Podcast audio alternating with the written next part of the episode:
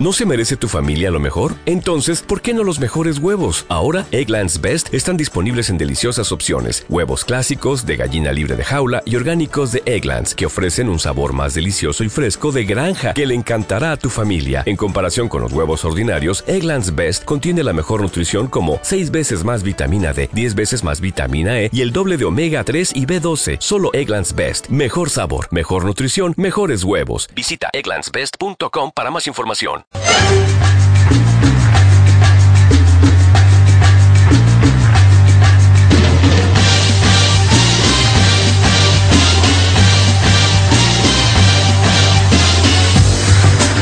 Buenas noches, queridos oyentes. Aquí estamos otro miércoles con todos vosotros para ofreceros pues lo mejor, lo mejor del mundo empresarial y en este caso de algo que nunca deberíamos dejar y es el aprender cuando somos más jóvenes, cuando somos pequeños, cuando somos medianos e incluso cuando ya tenemos una edad y estamos en el mundo empresarial, tenemos que seguir aprendiendo y creciendo, porque esta formación, como decíamos en nuestras redes sociales, es la clave para tener éxito en ese mundo empresarial y estar preparado para el futuro.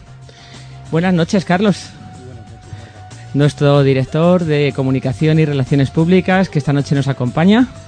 Un placer estar una noche más con vosotros y sobre todo hoy tan interesante con estos compañeros que nos van a nos van a aconsejar las mejores formaciones.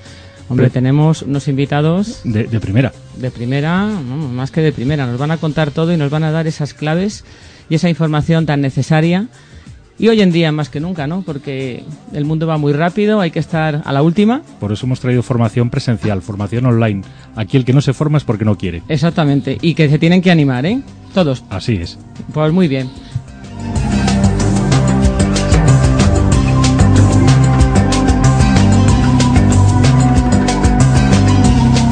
Pues vamos a presentar en primer lugar a estos fantásticos invitados que nos acompañan en esta noche. Juan Antonio Perteguer, fundador y CEO de Slam Universities, Buenas noches. Buenas noches. Y bienvenido. Muchas gracias. Muchas gracias por estar aquí. Enrique Martín, fundador y managing directo de SLAN University.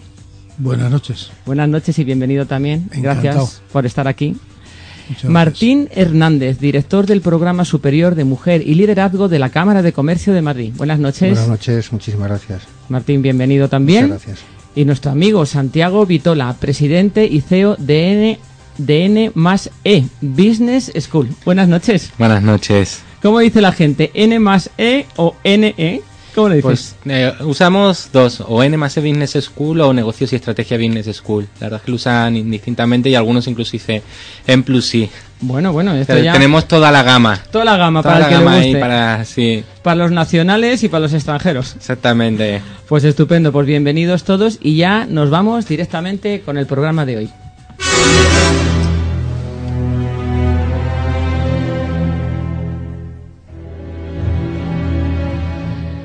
Pues vamos a entrevistar primero a Juan Antonio Perteguer, un ingeniero con una gran vocación docente y que nos gustaría conocer un poco tu historia, Juan Antonio. ¿Cómo empiezas en este mundo de los negocios y en este mundo profesional?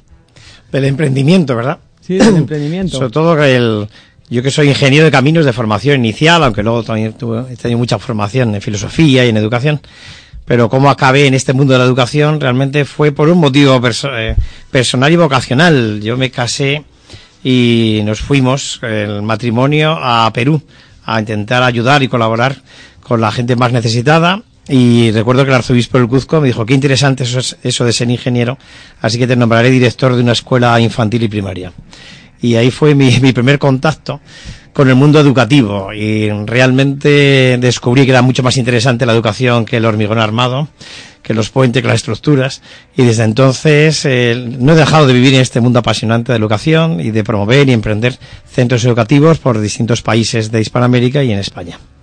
O sea que cambiaste la ingeniería. Bueno, no, la ingeniería también tienes mucho que aportar, ¿no? En el mundo, yo creo que te ha servido a lo mejor muchas veces de base también, ¿no? Para, para este mundo de la educación, ¿no? Una formación importante. Pues me ha servido de mucho, ciertamente. yo, el, aquí mi, mi socio y amigo Enrique siempre dice que hay que formar a los maestros como a los ingenieros, porque es mucho más importante la educación que la ingeniería, ciertamente.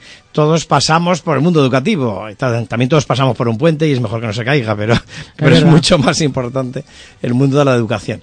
Me ha servido para mucho y me ha ayudado mucho la idea del, para el emprendimiento. la formación de ingeniero te, ayuda a analizar, a superar dificultades, a planificar a medio y largo plazo. La verdad es que me ha ayudado mucho. Yo tengo que agradecer esa formación que me dio mis padres inicialmente y otros profesores, ¿no? Y, creo que es fundamental hacer centros educativos que transformen la sociedad, que cambien el mundo. Sí, efectivamente. Además, también la, la, ingeniería es difícil, te estructura mucho la mente también, ¿no? Y te hace tener una capacidad de trabajo también muy grande. Entonces, eso también a la larga es transmitir a los demás. Todo eso se consigue, yo creo que a, trabajo, a, base de mucho trabajo y mucha constancia, ¿no? Todo lo bueno requiere esfuerzo. Exactamente. Eso es una realidad. Y eso hay que también recordárselo a los alumnos, que, que todo lo bueno requiere esfuerzo.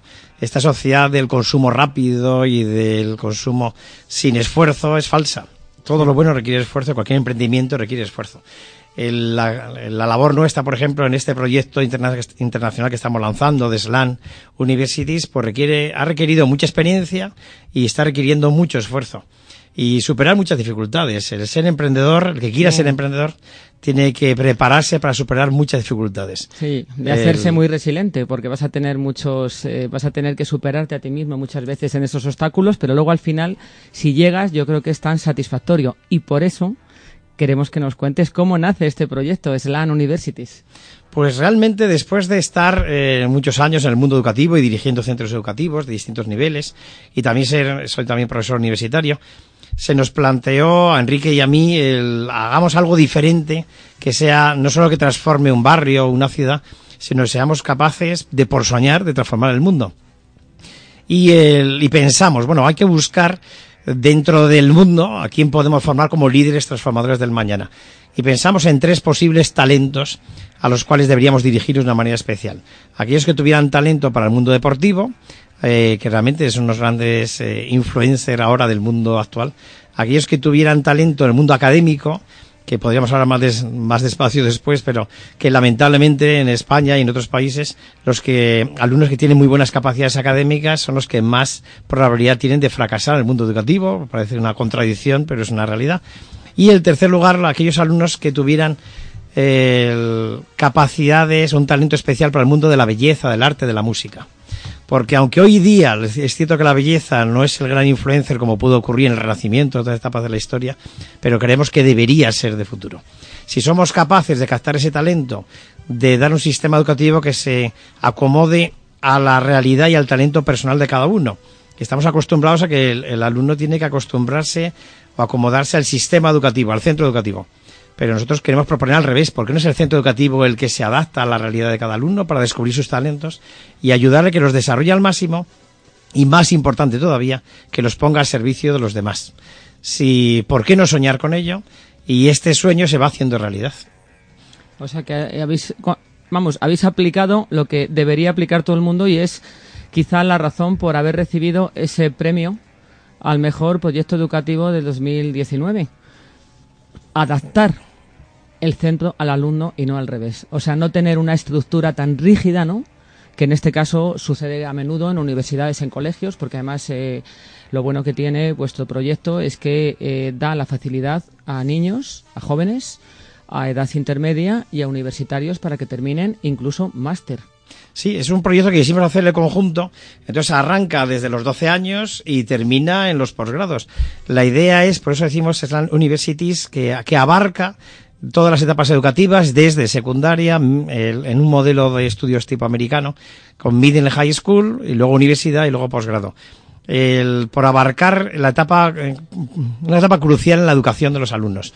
También es crucial la educación infantil y primaria, pero, pero pensamos que para un alumnado internacional no va a venir con siete años o con seis años, no se va a trasladar a su país, porque nuestro, nuestro sueño, ya tenemos varios acuerdos en esa línea, es que se pueda juntar un alumno brillante chino con violín con un alumno eh, canadiense que juega muy bien al fútbol y con un alumno de Ghana que, que tiene, que es un, un, expertito, un, un cerebrito en el mundo de las matemáticas, si somos capaces de juntarlos en un ambiente adecuado, con una formación adaptada a, la necesidad de cada uno de ellos, con un plan de estudios personalizado, pues el desarrollar su talento y sobre todo darles esos valores y que sean capaces de convertirlo en virtudes que para ponerlo luego al servicio de los demás porque de esa manera, el, el, dentro de pocos años, habrá unos líderes bien formados, con valores realmente, con virtudes capaces de llevar adelante esos valores y principios, y con esa vocación clara de servir a la verdad, al bien, la belleza y el bien común.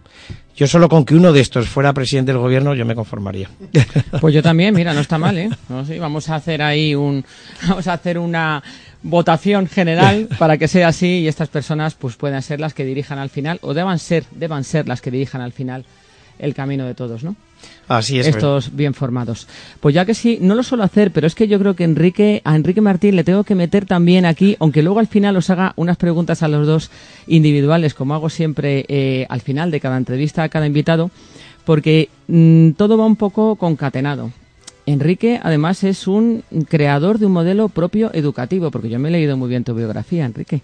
La metodología Grunstein. Hombre, claro, es que me he metido mucho ahí. Me ha sorprendido la combinación vuestra, que es fantástica, ¿no? Y por eso quizá estáis a, a, la cabeza y al frente de este, bueno, excelente proyecto.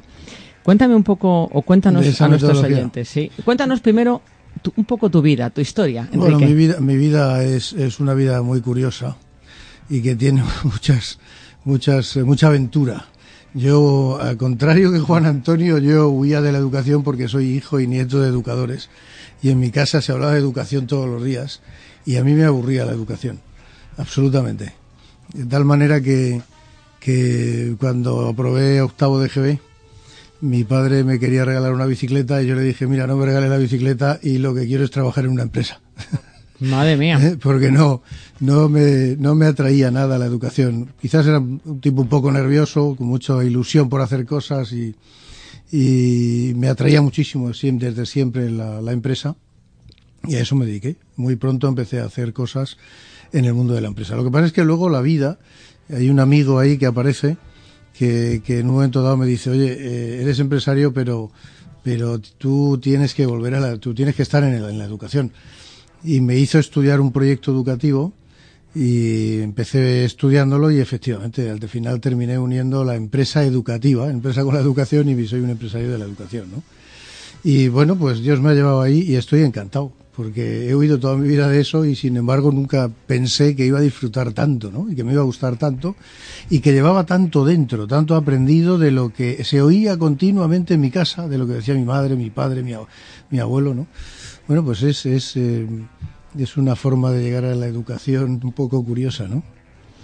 E interesante, ¿no? Porque has aplicado lo que quizá no te gusta a ti, lo has eliminado, lo que te gusta lo has aprovechado y esa combinación crea la propia metodología. ¿En qué consiste esa metodología?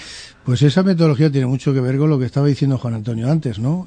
Es intentar eh, encontrar las mejores cualidades que tiene el alumno para apoyarte en esas cualidades, porque a todos lo que aquello que nos gusta mucho, nos gusta hacerlo, no hace falta motivarnos. ¿Qué es lo que más te gusta a ti? Montar a caballo. ¿Quieres montar a caballo mañana? Sí, y pasado también. Montar a caballo me encanta. Bueno, pues entonces si, si descubres esas cualidades en el alumno, y, y, y, sabes que él va a hacer eso encantado y cuelgas todo aquello que no le gusta, dependiendo de eso, el éxito de la educación está asegurado. Entonces, ¿qué es lo que hacemos? No adaptar al alumno a nuestro sistema educativo, del colegio, de, la universidad, de lo que tú quieras, sino primero al candidato, aquel que quiere venir a nuestro colegio o a nuestra universidad, hacer un perfil de él. Y una vez que tenemos ese perfil, ofrecerle a él, y si es todavía un alumno de colegio, a su familia, un itinerario propio para él. De tal manera que pueda haber dos chavales de 13 años eh, en, en, en, SLAN que, que, tienen la misma edad, que tienen, pero que sin embargo tienen itinerarios totalmente distintos, porque uno es una persona que le gusta mucho la ciencia, las matemáticas y tal, y el otro es un enamorado del deporte, o el otro es un enamorado de la música, ¿no? Entonces, lo que tira, lo que le hace a un hombre crecer, lo que le llama, lo que le, además es fácil para él, es lo que le gusta. A todos nos ha dado Dios unas facultades, unas capacidades por encima de otras. No, no, somos ni buenos ni malos, ¿no? Solo tú tienes unas capacidades para esto y otros tienen otras capacidades para, otra cosa, ¿no? Y eso es lo que hace la metodología Grunstein. Sí, sacarlo mejor y potenciar ese talento que tenemos cada uno, ¿no? Que no tenemos que ser buenos para todo, pero si saben darnos la clave o darnos en la clave, ¿no? De, de nuestra cabeza o de nuestras... Eh, eh, o de lo que en ese momento sentimos, pues vamos a tener, vamos a ser felices en lo que hacemos, vamos a estudiar más y mm. vamos a llegar más lejos, ¿no? Porque estas educaciones tan estándar que siempre hemos tenido y que parece que están muy encorsetadas, vosotros habéis roto completamente este. Esta, esta, esta metodología además tiene una cuestión y es que sin quererlo, sin ni siquiera darse cuenta, el profesor, el director del centro, las personas que están al frente de ese, de esa, de ese colegio, mm, se obligan a conocer mejor al alumno, por lo que te he dicho. Y en eso ganamos todos. Sí, es más gratificante y te implicas más, alumno, profesor, profesor, alumno, ¿no? Efectivamente. Porque si tú sientes que alguien te aprecia... Y además se rompen muchísimas barreras. El por alumno supuesto. ve que estás tan interesado en ayudarle que ya no eres su enemigo, ya no es el que está ahí enfrente, encima de la tarima. No, no, es que este es don Fernando, porque don Fernando es amigo mío. Está claro, ¿Eh? sí, sí, sí. todo, si fuéramos tocando detalles, esta metodología hace que todo es más fácil, pero más fácil dentro de, una, de, una, de un sistema natural, ¿eh? de convivencia, de una buena convivencia, de, un, de respeto y nada más.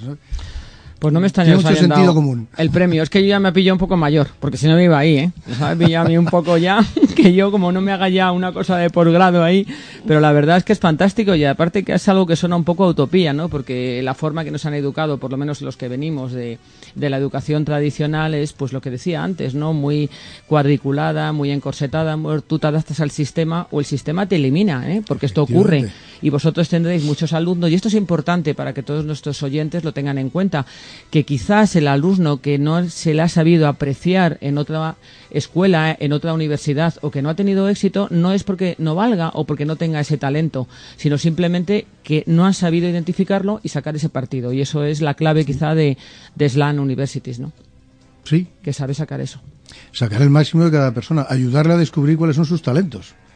Porque los talentos son de él. Nosotros lo que hacemos es ayudar al máximo conociéndole, preocupándonos por él para descubrir que realmente esos son sus talentos y enfocar por ahí ese itinerario que le va a hacer exitoso, ¿no? Sí, sí, identificar, identificar la virtud de cada uno. Además era una persona al día de mañana que esté haciendo algo que le gusta, una persona comprometida y eso arrastra a otras personas porque eso es estar feliz en la vida, estar cómodo y, eso los demás se dan cuenta, ¿no? O sea, eh, el que tío que llega todos los días a trabajar feliz, ¿no? Y que, le pregunta al de al lado, oye, ¿cómo estás? Eh, eh, ayer te estaba, pues sí, es que me dolía mucho la cabeza. Pues yo me tomo unas, unas pastillas y tal, ¿no? Para no hacer publicidad. No, pero es cierto. Es preocuparse, es, que las relaciones entre las personas se basan en preocuparnos por los demás, ¿no? Y toda la vida es así. El tío que se preocupa de los demás es un tío feliz. El que se preocupa solo de él pues termina suicidándose o es un infeliz, ¿no? Y ahí tenemos muchísimos casos en la historia de famosos, tanto en el mundo del, del cine, de, de, todo, ¿no? Que cuando se han, han, bebido todo para ellos, para ellos, para ellos, eso no les ha llenado. Y entonces, bueno, pues llegan a situaciones eh, complicadas, ¿no? Hoy satisfechos, satisfechos. ¿Cuál ha sido, y esta pregunta os la, la suelto y cada que conteste el que quiera. Enrique o Juan Antonio, cualquiera de los dos me vale. ¿Cuál ha sido el mayor reto que os habéis enfrentado o que os habéis encontrado en, al crear este proyecto? Pues aunque parezca, bueno, no sé parecerá mentira porque todos los emprendedores yo creo que coincidirán, es el superar los obstáculos que te pone la administración y la propia legislación. Si quieres salirte del sistema, quieres hacer algo distinto, algo para, a favor, en este caso de los alumnos, el propio sistema se opone de tal manera que hemos tenido que plantearnos el que el sistema educativo no sea el español, tiene que ser un sistema americano, tiene que ser un sistema por para liberarnos de alguna manera del encorsetamiento que tiene. Lamentablemente, no sé qué pasa con nuestros políticos, que en vez de estar ellos al servicio de los ciudadanos, pareciera que estamos nosotros al servicio de ellos. Hay algo ahí que deberían descubrir.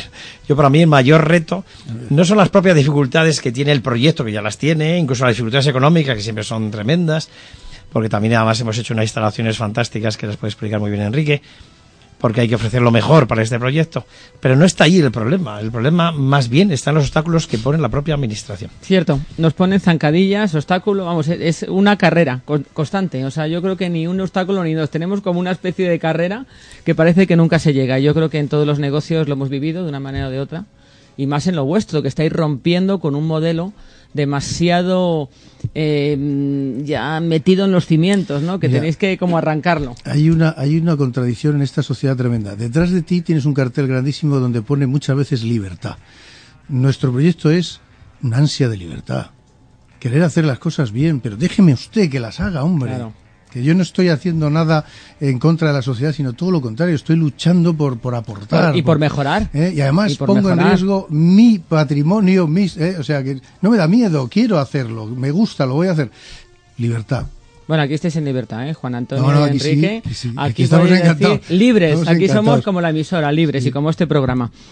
Y contarme, ¿qué podemos encontrar en Slam Universities? La gente que nos está escuchando y que luego subiremos a redes para que se entere muy bien, muy bien qué podemos encontrar en esta universidad. Bueno, pues de entrada encontramos 20 millones de metros cuadrados al servicio de la educación, que es una barbaridad, es un sueño el poder disponer de todos esos metros para tener eh, un aulario impresionante, pensado realmente para la comodidad, para que la gente esté a gusto, para poner en valor la educación, un polideportivo cubierto, dos piscinas climatizadas, cuatro campos de fútbol, dos campos de golf, un centro hípico, un lago con todo tipo de deportes acuáticos, eh, circuitos de, de, de quads, de, de mountain bike, eh, no sé, eh, es una, es una barbaridad. Oye, Es, una, es, una, es un proyecto que, que, que hemos soñado. Yo después de escuchar esto, como decía Marga, haznos un precio y hacemos un máster, aunque sea. aunque sea, hacemos yo que sé, lo que sea, aunque sea de seis mesecitos, contar de con seis ello. mesecitos. Contar con ello, porque lo, como, como decíamos antes en la metodología de Grunstein, lo mejor que podemos hacer es máster para la gente que quiera hacerlo. Porque ya tenéis la motivación. Entonces, pedirnos Sí, el máster sí. que lo vamos a. Y más a- que nos están motivando, ¿eh? Más, más. ¿Qué más Y todo encontrar? eso es y todo eso es para precisamente para que no echen en falta nada, para que el- los alumnos que vayan allí puedan desarrollar ese itinerario en plena naturaleza, 1300 metros de altura, Sierra de Guadarrama, eh, aire puro y además eso en 20 millones de metros cuadrados donde aunque estás dentro de, de una de un espacio cerrado en 20 millones de metros- de metros cuadrados no lo notas. Estás yendo a un sitio a otro le damos a una, una bicicleta eléctrica a cada alumno el primer día que, que cuando llega y mira su itinerario en su teléfono y sabe que a primera hora después de desayunar tiene piscina y que luego tiene clase, que luego tiene entreno, que tiene, y va con su bicicleta de un lado para otro. Es un, es un sueño. O sea, yo digo lo mismo que tú. Yo quiero tener otro. Claro, nos ha pillado un poco, un poco Y- tarde, y pero ser bueno. el primer alumno. Y ser el primer alumno, ¿no? Y Juan Antonio seguro que, que me ayuda con cosas más, más profundas porque. Hombre, seguro, seguro. ¿A qué edad puede entrar? Eso, dentro de lo que estaba comentando Enrique, esa propuesta preciosa y, y realmente yo creo que única de cara a los alumnos y sus familias, pues también nos ha hablado que tenemos una residencia tematizada como un barco, las habitaciones son como camarotes del barco. Sí, que pueden dormir, que pueden, o sea, que se Ahí. pueden quedar a dormir, pueden La estudiar residencia- inter- internos si quieren. Totalmente, el, el comedor de residencia es como la bodega de un barco, al lado del lago, realmente es una me preciosidad. llamó Harry Potter y me dijo que por qué no lo habíamos inventado antes para. Que estaban más a gusto que en la otra, ¿no? Es así. Por eso se puede, se ofrece a partir de los 12 años el- con el sistema americano de high school. Y luego la parte universitaria, estamos en el proceso de acreditación, somos centro universitario adscrito a la Universidad Católica de Ávila. Y ya en este julio que viene se empiezan a ofrecer los primeros máster de la parte de posgrado. Porque la parte de grado se, se empezarían a partir del año 2021. O sea, no este año, sino el año que Bueno, viene. eso está a la vuelta de la esquina. que o sea, está va a ser ya. vuelta. va a ser ya. Efectivamente. Y luego también tenemos una oferta muy interesante que es para pasar una semana, 15 días, el verano, para alumnos que quieran tener una inmersión en este modelo. El- hicimos una prospección el año que viene, una pequeña, el año pasado, perdón, con una pequeña apertura mientras estábamos con las obras de finalización y en pocos meses pasaron más de 1.500 niños por el propio centro. Tenemos varias modalidades y curiosamente nuestra, toda nuestra propuesta de marketing y demás está centrada ahora mismo en el extranjero, en captación de alumnado extranjero, incluso hemos estado en China, tenemos acuerdos con algunas instituciones chinas, con Estados Unidos, con la NBA, con, con eh, mucho mundo, deportivo. Pero en España nos están muchas familias que tienen niños con altas capacidades intelectuales son los que nos están, se están acercando más a nosotros, preocupados precisamente porque descubren que mi hijo, que es brillante, No tiene está éxito. fracasando en su centro educativo. Sí, sí. Y, Así es. y no quiero que fracase, evidentemente quiero lo mejor, ¿no? Pues mira, os voy a poner yo en contacto también con la Universidad de Trujillo, de ingenieros de Trujillo, que acaban de nombrarme, han tenido un, eh, bueno, la, la maravilla, bueno, yo qué sé, eh, el honor, tengo el honor, porque la verdad que son divinos de nombrarme representantes en España de un proyecto de voluntariado eh, estudiantil eh, internacional que van a llevar por toda Latino- Latinoamérica y van a aplicar a universidades es- en España.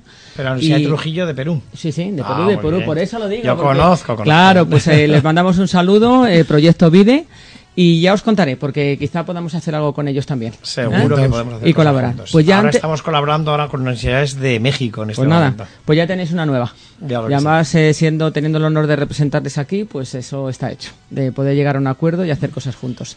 Y por último, antes de despediros y seguir con nuestros siguientes invitados, os tengo que hacer unas preguntitas. Aquí tenemos una cosa que se llama el test del éxito. Son preguntas sorpresas, pero cortas, ¿eh? No me las podéis desarrollar. Por ejemplo, si digo qué os gusta el día o la noche, me tenéis que decir una cosa, pero no decirme por qué. ¿De acuerdo? ¿Preparados? Venga, a por ello. Pero a la limón. A la li- Venga, empezamos A la limón, a la limón. por Juan Antonio, por ejemplo. Bueno. Un sueño por cumplir. El cambiar el mundo. Enrique, ¿tu mayor, tu mayor éxito ha sido? Eh, un colegio en una zona sencilla, pobre, y donde me- nos empeñamos Juan Antonio y yo en hacer el mejor colegio posible, que se llama SJE. Tu inspiración, Juan Antonio. A mí es Jesucristo. Dime un sueño, Enrique.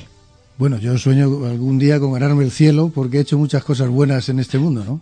Pues seguro que ya te están esperando ahí con una buena parcela, ¿eh?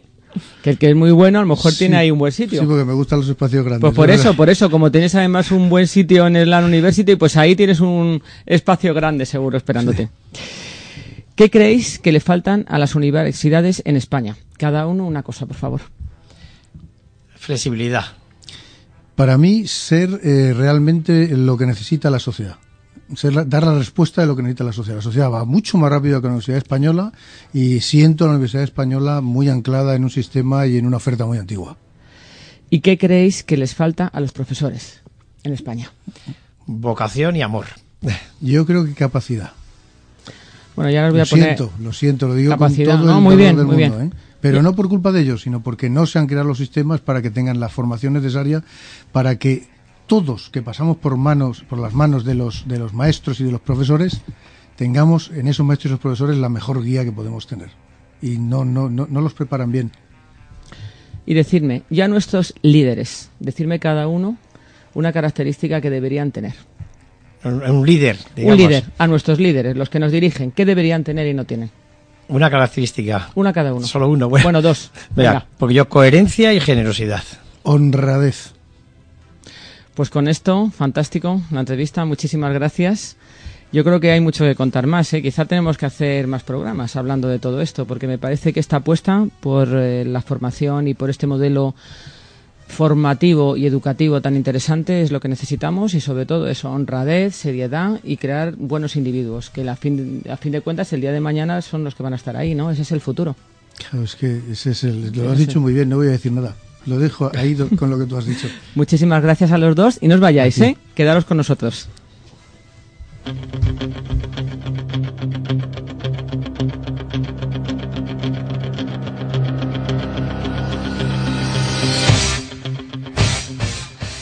Y ahora nos vamos con nuestro segundo, tercer invitado, según como lo mires, porque ellos son un pack y tú casi eres el tercero, vamos a decir, Muy ¿no, bien, Martín? el tercero, fenomenal. Martín Hernández Palacios es un abogado apasionado del mundo del emprendimiento y también de la docencia, porque también tiene una historia que contarnos a este respecto. Cuéntanos algo sobre ti, Martín, por favor. Bueno, mira, yo estudié Derecho en la Universidad Complutense, luego hice la Mili, que también hay que decirlo porque es un, eh, una escuela de aprendizaje importante, eh, que yo creo que hay que sacar siempre las cosas positivas de la experiencia vital y para mí el servicio militar fue una experiencia muy positiva, donde además explicaba la Constitución española a los propios soldados, como en mi condición de abogado, con lo cual pues siempre también es positiva.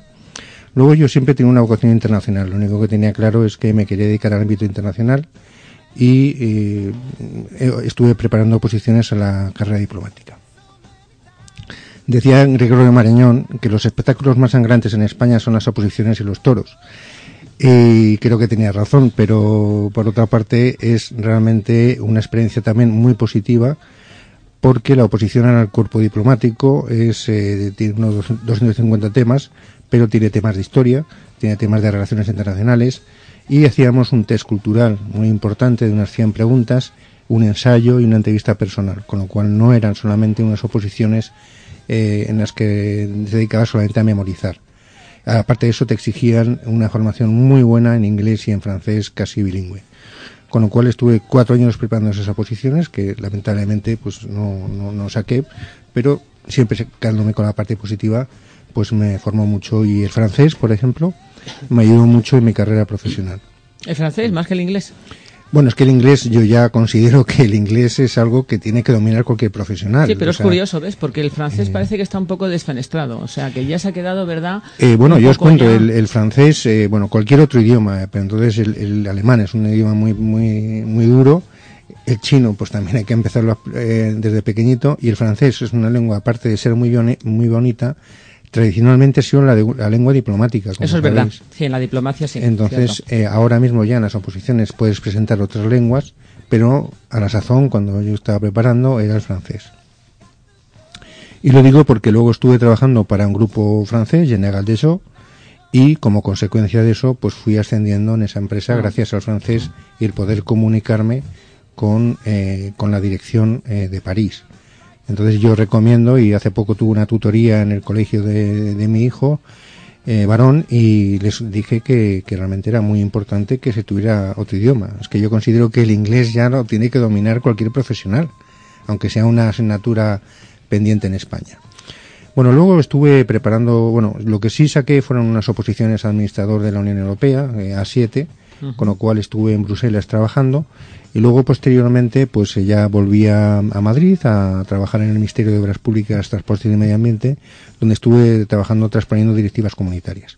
Pero por la tarde daba clase de Unión Europea y me di cuenta que a mí lo que me gustaba era dar clase más que trabajar en un, en un ministerio, aunque también es una experiencia muy recomendable, porque conocer el entramado eh, de la administración pública desde dentro, por ejemplo, el poder que tiene un abogado del Estado en, o cómo funciona la administración, los trámites burocráticos, los impresionantes medios de los que consta, es decir, nuevos ministerios empiezan en Río Rosas y acaban en el corte inglés de Es. Castellana. Entonces, Es todo eso es un ministerio o dos. Entonces, es realmente impresionante los medios que hay, ¿no? Y bueno, posteriormente pues ya me, fichó eh, este grupo francés, como os comentaba, que tiene una escuela de negocios en, Madrid, el grupo Vivendi, que es uno de los grupos eh, más importantes internacionales.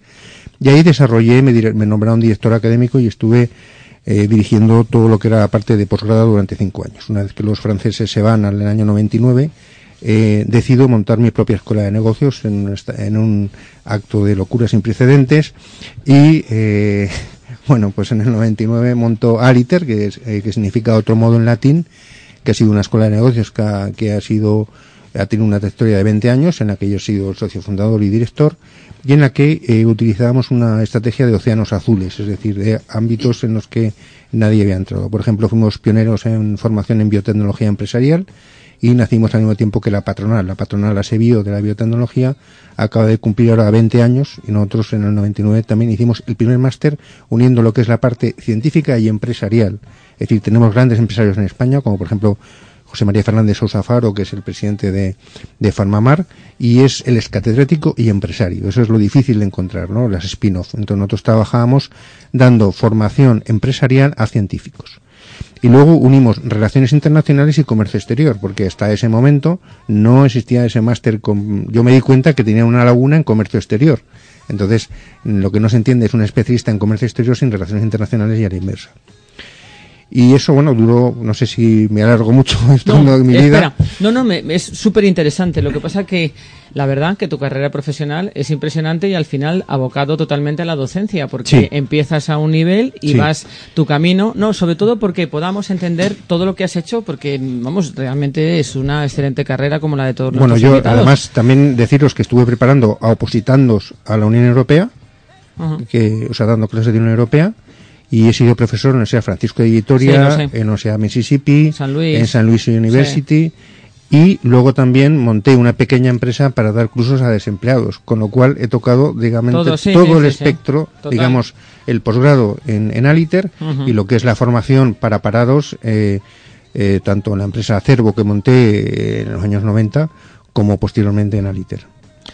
No, no, desde luego el currículum de formación y de la formación que has dado es enorme y a todo un aspecto muy grande de personas, o sea, Sí. niños, medianos, gente ya graduada, gente licenciada. En sí, bueno, sobre todo en Aliter lo que hacíamos era Claro. posgrado Por eso fundamentalmente. digo, gente licenciada que le das una formación Hicimos un máster en nanotecnología, el primero que se hizo en, en España, en nano- nanotecnología empresarial. También un máster en Derecho de las Nuevas Tecnologías. Siempre algo nuevo, algo diferente. Sí, rompiendo un poco con lo... Bueno, es que este programa es rompedor. Sí. Aquí estamos gente que rompemos con las cosas, no que seguimos la línea, porque entonces no tendría sentido estar aquí hablando de unos modelos educativos o de una forma de ver la vida distinta, ¿no? ¿Cómo, ¿Cómo llegas a este programa superior de mujer y liderazgo? Porque además eh, te recuerdo que tú y yo nos conocimos en una conferencia y a mí me gustó mucho y de hecho me acerqué a ti dándote la enhorabuena porque hiciste un... Bueno, estamos hablando sobre este tema que ya mm, machaca el cerebro, o por lo menos a mí como mujer me lo machaca, de la mujer, de la mujer, de la mujer, de que estamos oprimidas y tal, que yo no digo que haya alguna que no lo haya sido. Yo tengo que decir que mi experiencia profesional llevo muchos años, vengo del mundo del derecho, tengo una empresa lo digo tengo que ser sincera, más de 25 años en, eh, tengo una oficina de patentes y marcas, como todo el mundo sabe, nunca, jamás me he sentido oprimida por nadie, todo lo contrario. Agradezco muchísimo a los hombres que se han cruzado en mi vida, clientes y gente que me han tratado siempre con respeto, con educación. Y si he valido y he hecho las cosas bien, pues eh, me han dado la enhorabuena. Y si no, pues si lo he hecho mal, pues yo también puedo hacerlo mal, sea mujer o sea hombre. Esta es mi idea. Y yo creo que Martín, que esto tú y yo lo compartimos. Hago Sí. este inciso porque fue un poco Sí. el motivo de aquella charla y, y también la razón por la que yo me acerqué a ti y te conocí. Muchas gracias.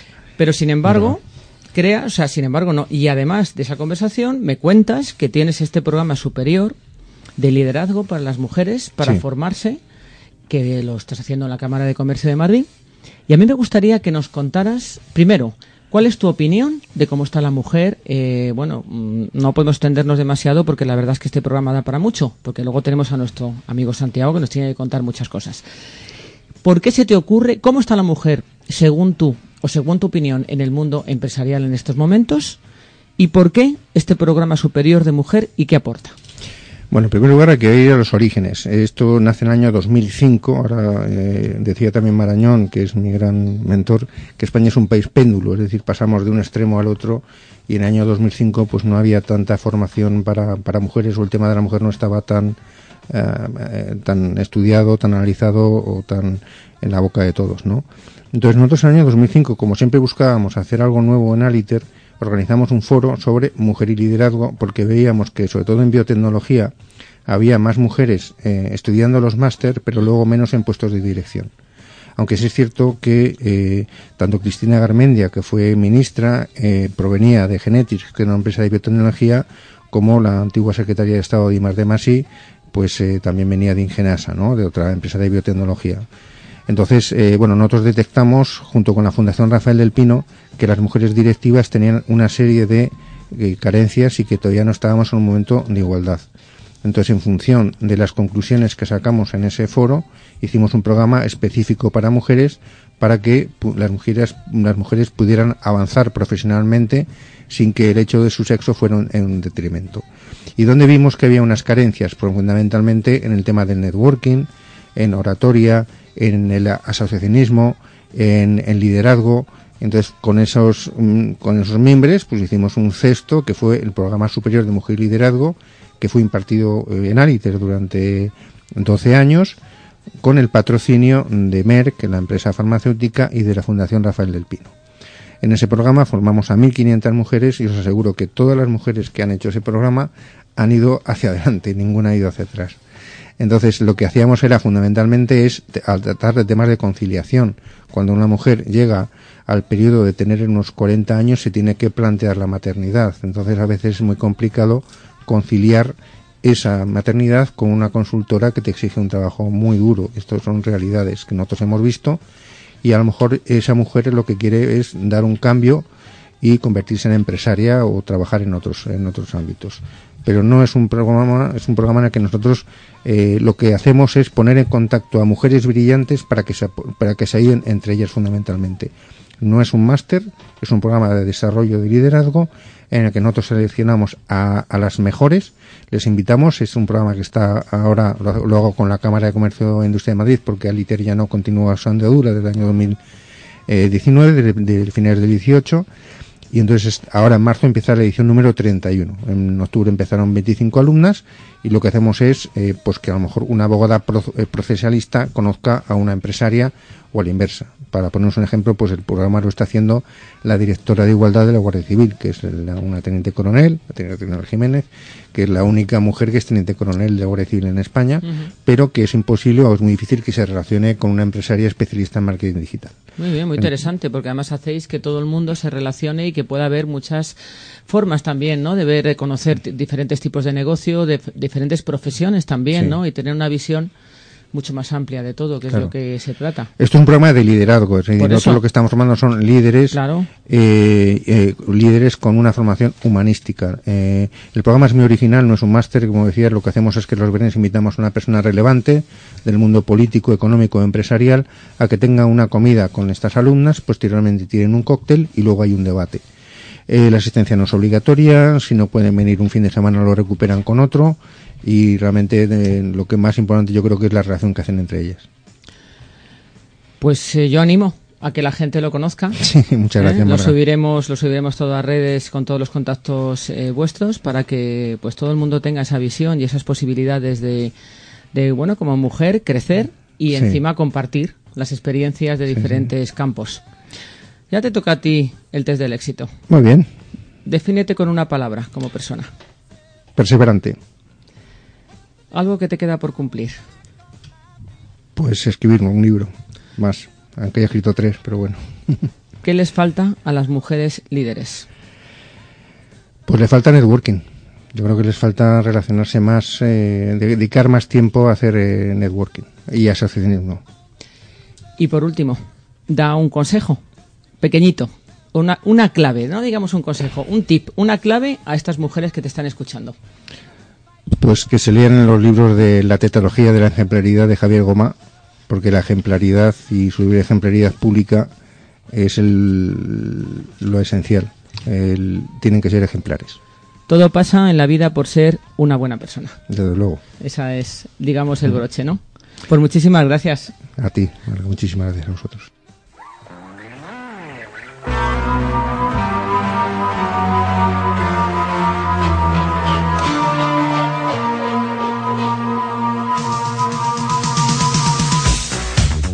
Pues ya nos vamos con Santiago Vitola, nuestro último invitado, que va a cerrar, vamos, fantásticamente el programa de hoy. Santiago es un empresario madrileño con una trayectoria profesional también de lo más variopinta y bueno, y de estas personas que como el resto de los invitados de esta noche apuesta por el emprendimiento y por esos sueños que tiene y que los está cumpliendo. Cuéntanos un poco tu carrera, Santiago. En primer lugar, buenas tardes, Marga. Agradeceros a ti y a Carlos esta invitación. Y bueno, respecto a mi carrera, la verdad es que yo vengo de, de una familia de emprendedores. Mi padre era auditor de cuentas, eh, siempre, pues bueno, ha sido autónomo. Y, y mi familia, todos mis hermanos son emprendedores, cada uno tiene sus proyectos.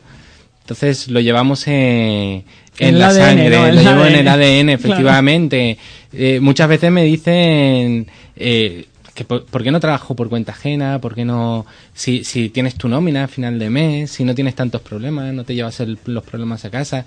Es que eh, es algo que, que se lleva en, en el ADN. Yo ya empecé desde pequeño organizando pequeños eventos para amigos, para familias, luego con el tiempo terminé montando mi propia empresa de eventos con mucho éxito. La verdad es que facturábamos mucho, hacíamos eventos muy grandes para, para empresas medianas, pero luego llegó la crisis y ya en vez de contratarte para un evento para toda la empresa, te contrataban para un departamento. Entonces eh, me vi obligado a elegir entre o sigo haciendo esto con menor calidad o dejo de hacerlo, eh, era joven, me jugaba mi reputación y dije, pues dejo de hacerlo, no voy a, no voy a perder calidad.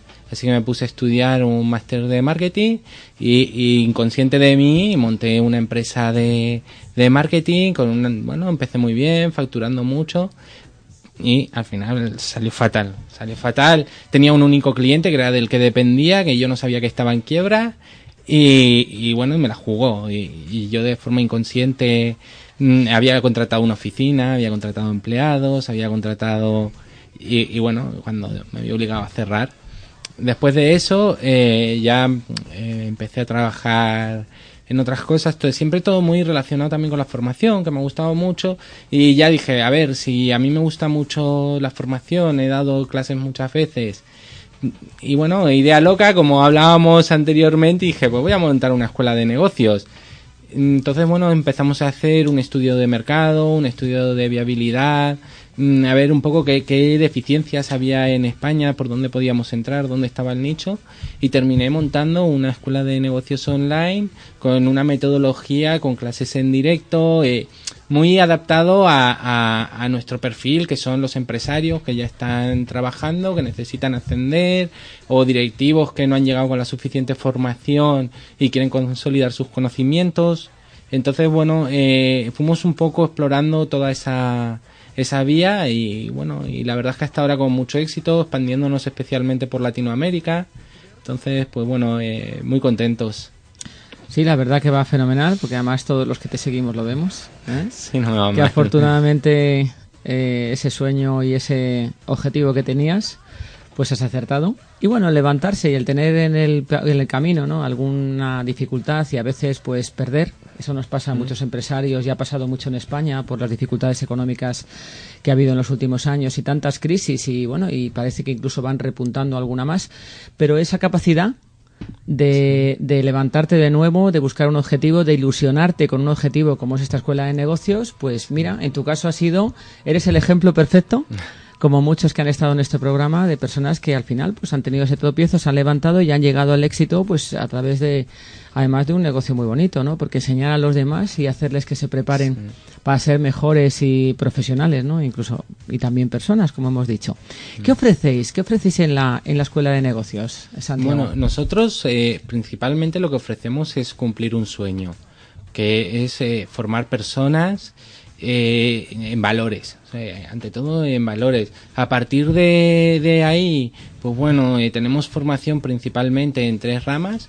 Por una parte, lo que es toda la, el área de dirección y administración de empresas, luego todo el área que compone marketing y ventas y finalmente el área de tecnología siempre eh, buscando un poco como, como habló el, el compañero, ¿no? Los, los océanos azules que tan de moda estuvieron en, en sus tiempos y, viendo qué podemos ofrecer a, a, nuestro público. Nosotros estamos muy, muy enfocados a gente que está muy ocupada, que son personas que trabajan, son padres y madres de familia, eh, entonces eh, intentamos adaptarnos mucho a, a ellos. Ofrecemos clases en directo, pero si no pueden ver las clases en directo, las pueden ver grabadas. Luego, aparte, organizamos muchos eventos que también me viene de vocación y, y, tienen oportunidad de hacer networking, de conocerse entre ellos. Les, les, presentamos también a, a directivos importantes de, del ecosistema empresarial español en todos y cada uno de nuestros eventos. La verdad es que, es muy variado, vienen directivos importantes, hace de, de, vienen también de clubs de negocios, de clubs de empresarios, entonces, yo creo que tienen todo, todo lo que necesitan. Sí, por eso un poco las herramientas en su mano, no solamente de formación, sino que luego, una vez que la tienen, también puedan compartirla con otras personas, otros profesionales y hacer un poco, pues, esas relaciones o estrategias, ¿no? Para tener también éxito en cada una de sus empresas. Efectivamente, además, nosotros eh, al final nos adaptamos mucho a, a, a, nuestro alumno. Entendemos que tienen vidas ocupadas, que tienen sus obligaciones y lo último que queremos es que su formación les suponga una traba o un quebradero de cabeza. O que al Entonces, final lo deje porque se desanime y no pueda, claro. Nosotros tenemos eh, un porcentaje de, de, de bajas eh, mínimo. Precisamente por eso tenemos alumnos que a lo mejor están teniendo un año complicado porque están creciendo mucho profesionalmente o porque están buscando otras vías de, ganarse la vida y en este momento no pueden seguir formándose. Nosotros no le ponemos una traba, hablan con nosotros, le decimos, bueno, ¿cuánto tiempo necesitas? Y, y, lo vuelven a retomar más adelante en otra convocatoria sin problemas, sin tener que pagar nuevamente y, y siempre pues eh, al lado de ellos, ayudándoles en lo que podemos. Dame un ejemplo, ¿qué duraciones pueden tener ciertos programas? Desde los mínimos, la duración de un curso mínimo, ¿cuál sería? ¿Cuánto mm, tiempo puede, vale. podemos decir que puede ser? A ver, cursos mínimos, tenemos algún curso que ya son los menos, que duran una semana, pero realmente lo que los cursos que, que tenemos son los especialistas que son de tres meses. El, mínimo. O sea, el curso medio más o menos, la duración son unos tres meses. El de, sí, los de menor duración, sí. Luego ya pasaríamos a otro, a otro nivel, que ya serían los cursos superiores, los programas, que ahí ya estaríamos hablando de seis meses y después finalmente ya pasamos a los máster, que nosotros nuestros máster los condensamos en un año. Incluso les ofrecemos la posibilidad a aquellos alumnos que estén dispuestos a hacer un esfuerzo y, y estudiar más horas, que se lo puedan sacar en un tiempo menor. Tenemos algunos alumnos que se han podido sacar un máster en ocho meses. Sí, que si se dedican más tiempo, más horas, lo pueden hacer incluso menos. Sí, exactamente. O sea, que estáis un poco abiertos a dar a, todos la posibilidad de poder formarse en unas condiciones de trabajo muy óptimas y muy mm. favorables para el alumno, ¿no? Muy flexibles, sí. igual que te decía antes que tenemos alumnos que a lo mejor tardan tres años en sacarse un máster, tenemos otros que ese mismo máster se lo sacan en ocho meses.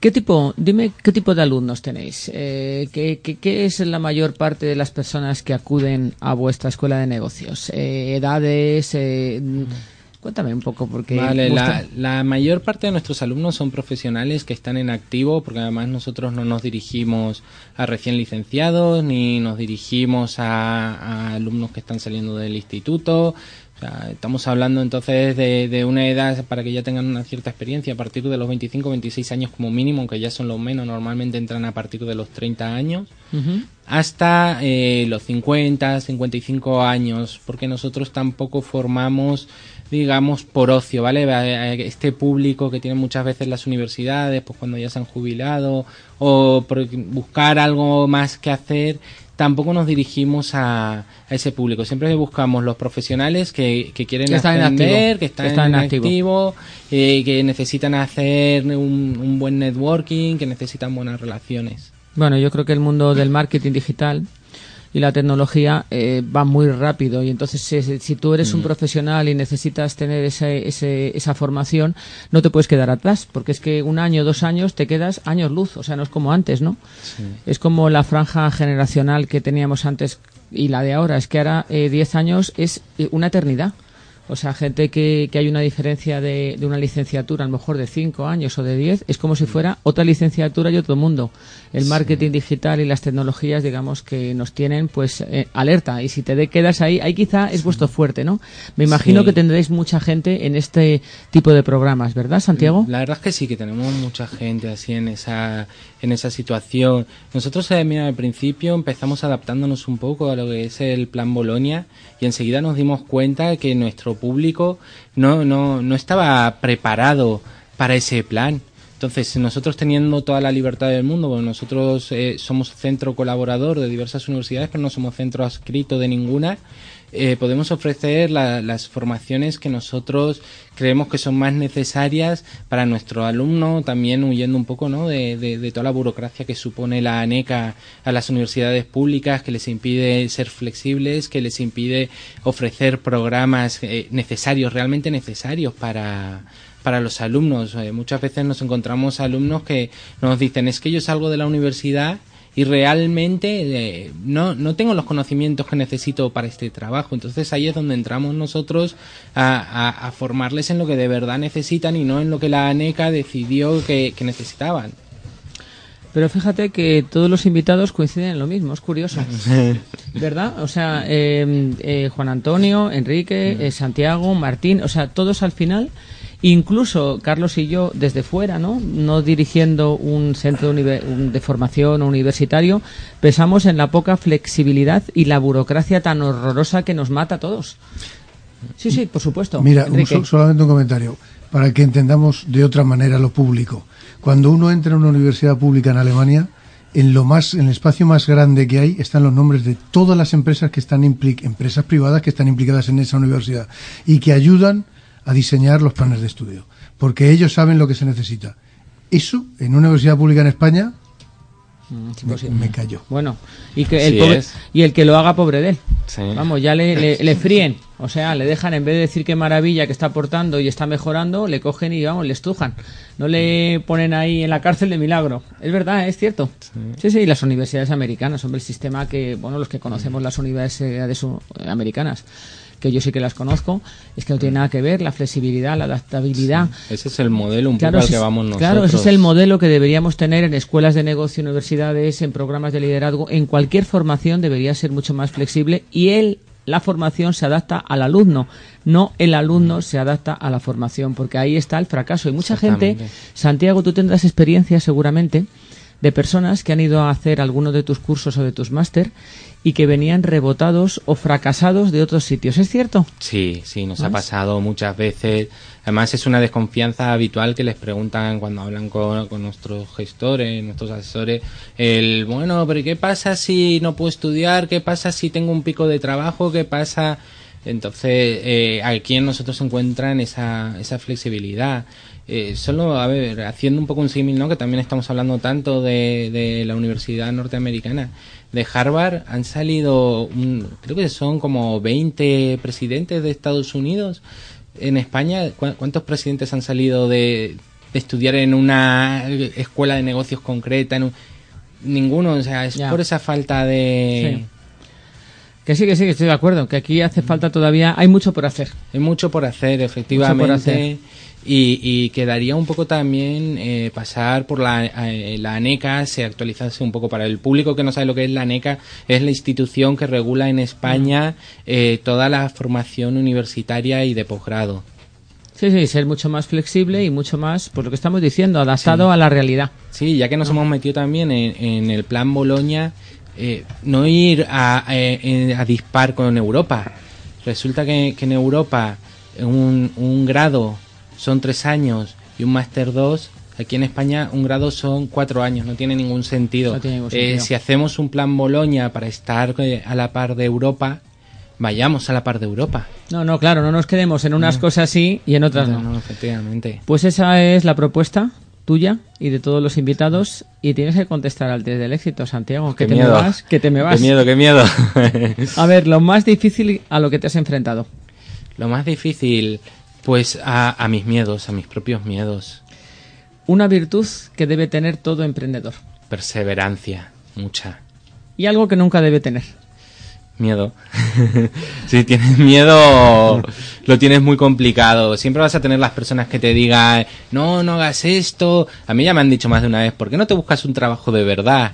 Y es, y es algo que le han dicho a muchos emprendedores. Sí. O no sigas tus No sé. sueños, o vas a fracasar. Se Exactamente. meten en la idea negativa de las cosas en vez de positiva. Sí. Y pide un deseo, venga, que ya como eres el último. Un, un deseo. Venga, te doy un deseo. Pues mucho éxito para todos los que estamos aquí, para todos los que nos están escuchando. Y paz y amor en el mundo. Claro, eh, eso es verdad, paz y amor, que eso es fantástico. Pues muchísimas gracias, Santiago, a los invitados, Juan Antonio, Perteguer, Enrique Martí, Santiago Vitola, que acabas de terminar de hablar tú, Martín. Eh, Martín Hernández Palacios. Es que iba a decir Martín Hernández, pero yo sé que tu apellido es compuesto, Martín. Sí, bueno. Y me quedo en lo de Hernández, pero no, a mí me gusta lo de. Martín Hernández Palacio. Pues la Muchas verdad, gracias. muchísimas gracias a todos. Ha sido un placer teneros en el programa y os agradezco mucho el que hayáis compartido con todos nuestros oyentes, que además les hace falta, les hace falta oír a gente como vosotros. Muchas que gracias. tengáis una buena noche. Y enhorabuena. Y Por siempre- gracias. de libertad. Eh, En libertad, ¿eh? Patenta tu éxito en libertad. Gracias. Gracias.